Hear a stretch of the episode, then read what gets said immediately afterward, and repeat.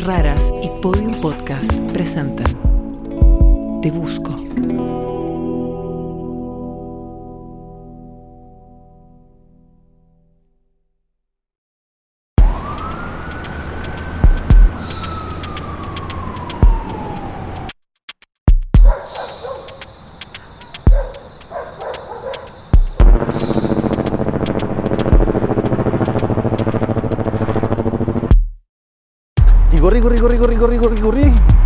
Paso acá. Corrí, corrí, corrí, corrí, corrí. Tú estabas botada aquí. Así. La cabeza aquí. Sangre. No. Mediante un aviso en el diario y ahora también por televisión, una mujer busca al hombre que hace 20 años la atropelló en la comuna de Las Condes. No, no, no. El auto estaba más acá. Sí, 50, 60 metros desde que te impactó hasta donde quedaste tirada.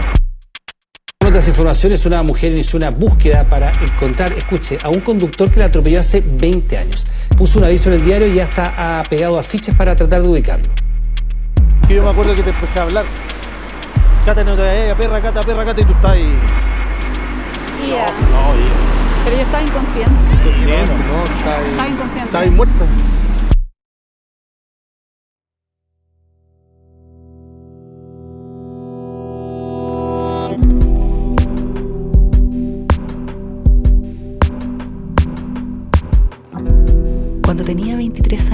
Estuve a punto de morir atropellada. Quedé con amnesia, con la mitad del cuerpo quebrado y con un trauma del que nunca hablo. Como periodista me dedico a contar historias, pero llevo 20 años evadiendo contar la mía. Mediante un aviso en un diario, Catalina May busca al hombre que hace 20 años la atropelló, un accidente en que casi perdió la vida. Para reconstruir todo lo que realmente pasó me falta una pieza clave, encontrar al hombre que me atropelló. Necesito que nos sentemos frente a frente y que me cuente el momento en el que me podría haber matado, porque yo no me acuerdo de nada. Era 30 de octubre del año 2003, 11 de la noche. Catalina iba camino a su casa. Esta vez el viaje fue algo más largo. Un atropello marcaría su vida. Para llegar a él no tengo ninguna pista, y si realmente quiero encontrarlo voy a tener que salir de mi espacio seguro. Incluso voy a tener que exponerme en los medios de comunicación y convertirme en viral. Una búsqueda que no se detiene. Con avisos, afiches, redes sociales, todo sirve para alcanzar un propósito que para ella es completar definitivamente una etapa de su vida. Mi gran compañero en esta búsqueda ha sido Martín Cruz, el director de sonido de Las Raras. Juntos hemos trabajado durante meses para reconstruir lo que me pasó y para tratar de encontrar al hombre que me atropelló.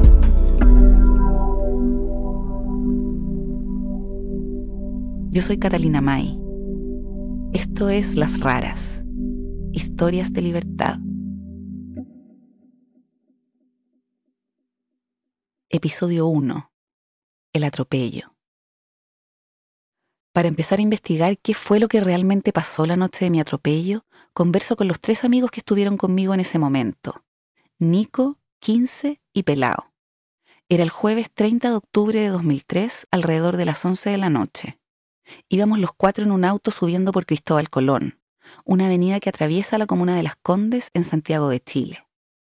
15 iba manejando. Yo en esa época tenía un Volkswagen Golf gris, dos puertas, GTI. La avenida Colomba de este a oeste y tiene cuatro pistas, dos en cada sentido. A esa hora todavía había tráfico. Yo iba en el asiento de atrás con el Nico. Pelao iba de copiloto. Bueno, manejó 15, ¿no es cierto? Porque era el que menos había tomado. Eh, esos viajes eran hablando cabeza de pescado, escuchando música, vidrio abajo, tomando un poco de aire. Íbamos camino a mi departamento después de pasar la tarde juntos. Habíamos estado escuchando música, tomando cerveza y fumando marihuana. Mis amigos iban a ir a una fiesta, pero yo estaba deprimida y me había emborrachado. El Nico dice que por eso me fueron a dejar. Claro.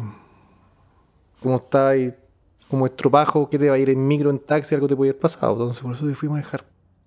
Cuando llegamos a la esquina de la calle donde yo vivía, que se llama Domingo Bondi, 15 se dio cuenta de que no podía doblar para dejarme en la puerta de mi edificio. Porque Domingo Bondi, la calle es hacia al sur. Quedamos a contramano, entonces yo no podía doblar desde Colón hacia Bondi. Entonces dije, no, Cata, no te preocupes, doy la vuelta, doy la vuelta. Pero justo nos tocó la luz roja y paramos en la esquina. Pelado que iba de copiloto, echó su asiento para adelante y me dejó bajar hacia el lado de la vereda. Entonces me bajé yo, te bajaste tú por este lado, cerramos la puerta, dieron el verde. Yo solo tenía que cruzar la avenida Colón y caminar unos metros para llegar a mi edificio. Mis amigos doblaron por Domingo Bondi hacia el otro lado. Y nosotros avanzamos lentito porque igual te esperamos que tú vas a salir un poco más para tu casa, qué sé yo. Y en algún momento no te vi. Oye, chiquillo, no, no, no veo la cata. No, no veo la cata, no veo la cata. Y siento un estruendo. Muy fuerte, muy fuerte. El golpe fue tremendo. Tremendo el golpe. Entonces estacionamos el auto y nos bajamos. Se bajó 15, se bajó el Nico y yo me quedé paralizado dentro del auto. No, no supe reaccionar. Todo oscuro, lúgubre, no había nadie. Y empiezo a mirar, a mirar, a mirar. Pero rápidamente veo un bulto. Y un bulto de Colón hacia allá. No sé, 50 metros. o sea, lejos, lejos, súper lejos. Y ahí fue rápido. Dije, mierda en la cata. Y fuimos a ver y eres tú, la que estaba tirando en el suelo. Ese bulto para mí era un manto negro, me acuerdo, un bulto botado. Yo pensé que tú estabas muerta, o sea, es imposible que estuvieras viva. Me cuentan que mientras estaba tirada en la calle empezó a llegar gente. Pararon algunos autos y hasta una micro. Evidentemente mucha gente sintió el estruendo, miró por la ventana, cachó esto y empezó a bajar. Al tiro llegó mucha gente, mucha, mucha, mucha, mucha, mucha, mucha gente rápido. De, de hecho, llegó un médico. O una niña, yo soy médico, enfermera, algo así, fue a, a tomarte los primeros signos vitales, ¿cachai? Entonces dije, ya, la cata está viva, te tapamos, porque hacía frío. Yo me quedé en el auto un buen rato. Después me acerqué de a poco a la esquina. después crucé. Y yo como que colapsé, así, como no, no sabía qué hacer. Te movimos poco, precisamente por el hecho de las contusiones y todo, la típica no podías mover mucho, pero te movimos poco porque estabas demasiado como enrollado. Entonces yo tenía miedo ya.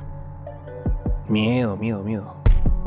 No, no, no lograba asimilar la situación, digamos. Y ahí esperamos, no sé, esos minutos que son horribles, ¿no es cierto? Te acompañé, te hablé la oreja.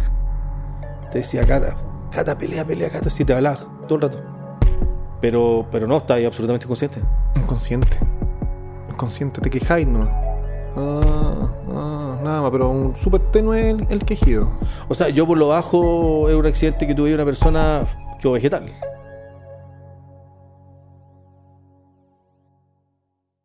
Poco rato después llegó una patrulla de carabineros y dos ambulancias. Me subieron a una y por protocolo me trasladaron a urgencias del Hospital del Salvador, a 7 kilómetros de distancia. El Nico se fue conmigo. Oye, subí yo a la ambulancia, adelante. Todo terrible. Porque te escuchaba quejarte. Ah, te quejabas, weón. Nada más, nada más, no hay ni una palabra, ni una weá. Entre todo este caos, ninguno de mis amigos se preocupó de la persona que me atropelló.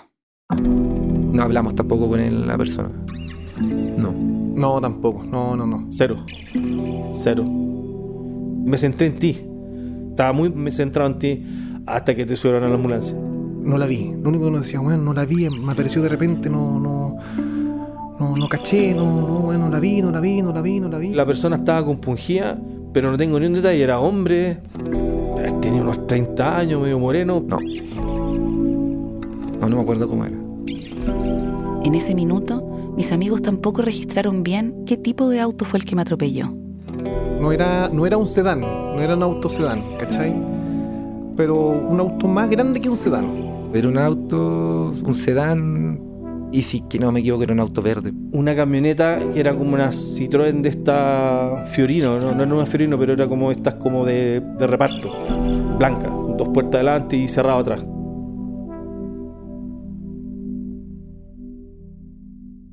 Mientras yo iba en la ambulancia con el Nico, la principal preocupación de 15 y Pelao era avisarle a mis papás. Ellos vivían en Chillán, 400 kilómetros al sur de Santiago. Yo nunca había escuchado esta historia. Lo primero que trataron de hacer fue avisarle a mi hermana, pero no pudieron encontrarla porque era el año 2003 y ella no tenía celular. Así que contactaron a la Claudia, una amiga de mi hermana, y le pidieron a ella que le avisara a mis papás. Casi me morí, te juro, casi me morí. Pero finalmente lo tuve que hacer. Ella sabía lo difícil que iba a ser para mis papás recibir esta noticia. Siempre hemos sido súper unidos y me han apoyado en todas mis decisiones. Lo único que me han pedido de vuelta es que me cuide. Yo estaba en Chillán y estábamos durmiendo. Y suena mi teléfono y tu mamá me contesta así como muy normal. Obvio que estaba durmiendo. Y me dice como, hola Claudia, ¿cómo estás? Y la Claudia me dice, al tiro. Tía supo del accidente de la cata. Y tu mamá, o sea, su reacción fue como, fue mm, muy heavy, porque mm, como que yo sentí, escuché que ella como que se tragó su respiración. Eso sentí yo así como un sonido muy extraño, como que dejó de respirar.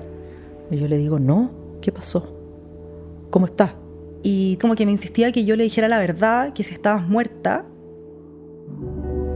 En ese momento mis papás estaban especialmente vulnerables a una noticia como esta. Habían perdido a tres familiares muy queridos en los últimos meses en dos accidentes de tránsito distintos. Claro, la mamá recibe ese llamado y, y de ahí intentamos reaccionar, porque el golpe es tan fuerte, tan feroz y es tan demoledor que tú además estás lejos, que te lo hace doblemente difícil y bueno, qué, horrible, ¿qué hacemos? ¿Qué hacemos? Bueno, tomemos el auto y, vámonos para Santiago. Yo creo que en, en 15 minutos estábamos saliendo. Y bueno, un, un viaje pero horrible, horrible, eterno, lleno de, de incógnitas. Un viaje en el que yo viví lo más horrible que puede vivir un padre, que es imaginarte que tu hija murió. Porque yo todo el viaje me fui imaginando que te habías muerto y que no me lo decían nomás, que estaba esperando que llegara ya. De modo que para mí, de alguna manera yo viví tu muerte. La viví.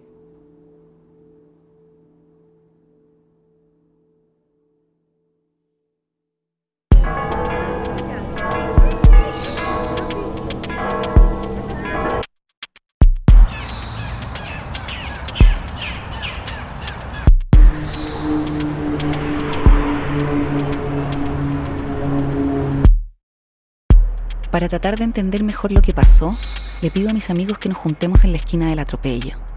Yo he pasado muchas veces por ahí, pero nunca antes me preocupé de conocer bien los detalles. Son cerca de las 11 de la noche y hace frío. Martín dirige la acción. Entonces la idea de hoy es la siguiente, es que hagamos un poco como una reconstitución de escena, ¿sí? Que tú 15 nos muestres dónde tú te acuerdas que quedó la cata tirada, que podamos medir la distancia entre ese lugar y el semáforo, ver qué distancia cruzó la cata también la calle, eh, tratar de sacar información. Empezamos dentro del auto, cada uno sentado como veníamos esa noche. 15, ¿por qué te dicen 15? Por mi mal comportamiento. ¿Porque eres como un quinceañero? Sí. Vamos lento. Y cuando nosotros llegamos, era- fuimos el primer auto que nos paramos en el semáforo. No había 15, nadie. No había nadie. No había nadie. Pero estaba iluminado como ahora igual. No, no había luz. No. Nos bajamos en la misma esquina donde me bajé esa noche. Sabemos que desde ahí alcancé a cruzar tres de las cuatro pistas que tiene la avenida Colón. Y cuando estaba a punto de llegar al otro lado, me atropelló un auto y me pegó en todo el lado derecho del cuerpo. Me acuerdo muy fuerte el golpe, pero no de frenar. No, tampoco me acuerdo de frenar. Yo creo que él no alcanzó ni a frenar. Porque la gata se baja ya, baja la cabeza y se tira corriendo. Y mira dónde estáis. Allá en el poste que tiene como una cuestión ploma. 15 me muestra el lugar donde él recuerda que quedé tirada después del atropello. Está muy lejos de la esquina. Y corrí, corrí, corrí, corrí, corrí, corrí, corrí. Cruzamos corriendo en diagonal las cuatro pistas hasta allá. Paso acá. Tú estás ahí así. La cabeza aquí. Sangre. No. Para establecer bien los hechos medimos las distancias. No, no, no. El auto estaba más acá. Pensamos que este dato nos puede servir para calcular la velocidad a la que venía el conductor que me atropelló. Ya, a ver, vamos marcando. Ahí, ahí estabas tú. Ya. Uno, dos. Primero medimos desde donde mis amigos dicen que quedé tirada hasta el lugar en que recuerdan que quedó el auto. 23, 24, 25. Aquí estaba el auto, ¿no? Por aquí está el auto. ¿Y cuántos pasos te dieron? 25. Ya, uno, dos, Tres, tres, cuatro, Después medimos la distancia desde allí hasta el semáforo. 28, 29, 30. 30. Son unos 60 metros. Sí, 50, 60 metros el- desde que te impactó hasta donde quedaste tirada. sí. Pero esa es la distancia, que yo creo que bajo cualquier circunstancia alguien debería estar muerto. Mis amigos no logran ponerse de acuerdo sobre el tipo de auto que me atropelló, pero sí recuerdan que quedó con el capó abollado y el parabrisas roto. Oigan, pero yo igual crucé toda la calle, no es que yo me lancé contra el auto. No, ¿cierto? sí, ahí yo crucé desde allá acá. para acá. Entonces igual el gallo pavió al no verme, ¿o no? Pero es que imagínate viene un auto rápido y de repente el tipo viene con verde y tú haces así. Lo que yo digo es que si hubiera sido un chofer tal vez súper atento, me hubiera visto, porque igual crucé varios metros y a lo mejor hubiera alcanzado a frenar. O si hubiera venido menos rápido, no me hubiera agarrado. Yo hubiera alcanzado a cruzar, ¿cachai? No sé, estoy poniendo hipótesis, ¿cachai? Para comprobar qué tan posible es que el conductor no me viera, cronometramos el tiempo que me demoro en cruzar la avenida corriendo. Cuando dé el verde voy a correr ya. Mico, tenéis que estar listo. Voy.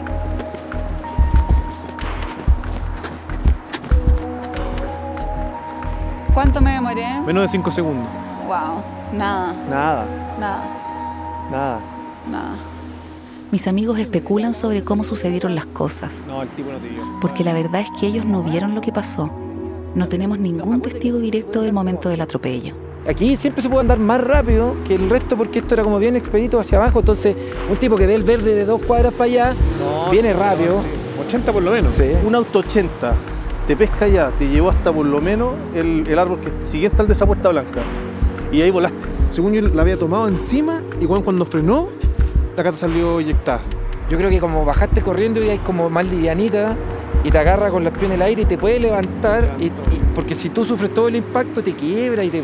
Si me y después quebré, pues, No, pelado. no, pero te, te quiebra peor, pues, porque aquí arriba fue como un, un impacto, te sube arriba del auto y después volaste del auto. No me aplasta, digamos. No te aplasta, claro. Si te hubiese aplastado. No, eso hubiera sido peor. Es como que me contaran la historia de otra persona, como que me cuesta mucho como encarnarlo, ¿cachai? Pero si a mí también me cuesta entender que ese día estaba yo ahí, po. si es parte del proceso, ¿cachai? Como que todavía me cuesta como asumir que es una historia mía, es como si me contaran como una película. No la sufro, ¿cachai? Y es raro igual. po.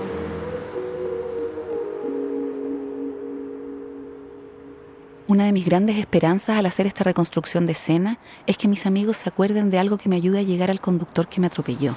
Tú, tú a él no, nada. No, me gustaría buscarlo, pero no tengo ningún dato. ¿Tú no te acordáis nada de él? No, entre ¿No el lo pánico. viste?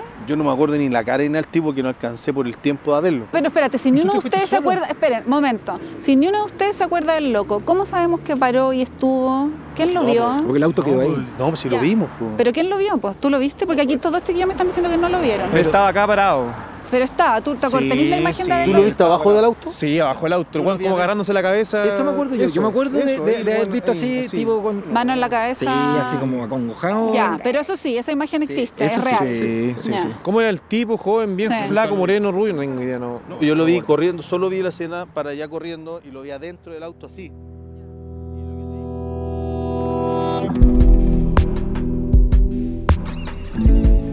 Todo este ejercicio con mis amigos me entrega nuevos detalles sobre mi atropello que me sorprenden. Por primera vez trato de imaginarme tirada en el pavimento o de sentir la fuerza del golpe, pero es difícil, no tengo memoria. Después de todo esto no conseguimos ninguna información nueva que nos lleve al conductor que me atropelló. Con Martín decidimos que si queremos llevar esta búsqueda hasta las últimas consecuencias, vamos a necesitar la ayuda de profesionales. Por eso contactamos a un equipo de periodistas investigadores expertos en encontrar personas. Ya, Cata, vamos a empezar entonces a, a investigar y hacer las averiguaciones. Pero ten en cuenta que siempre está la posibilidad que lo que encontremos no te vaya a gustar.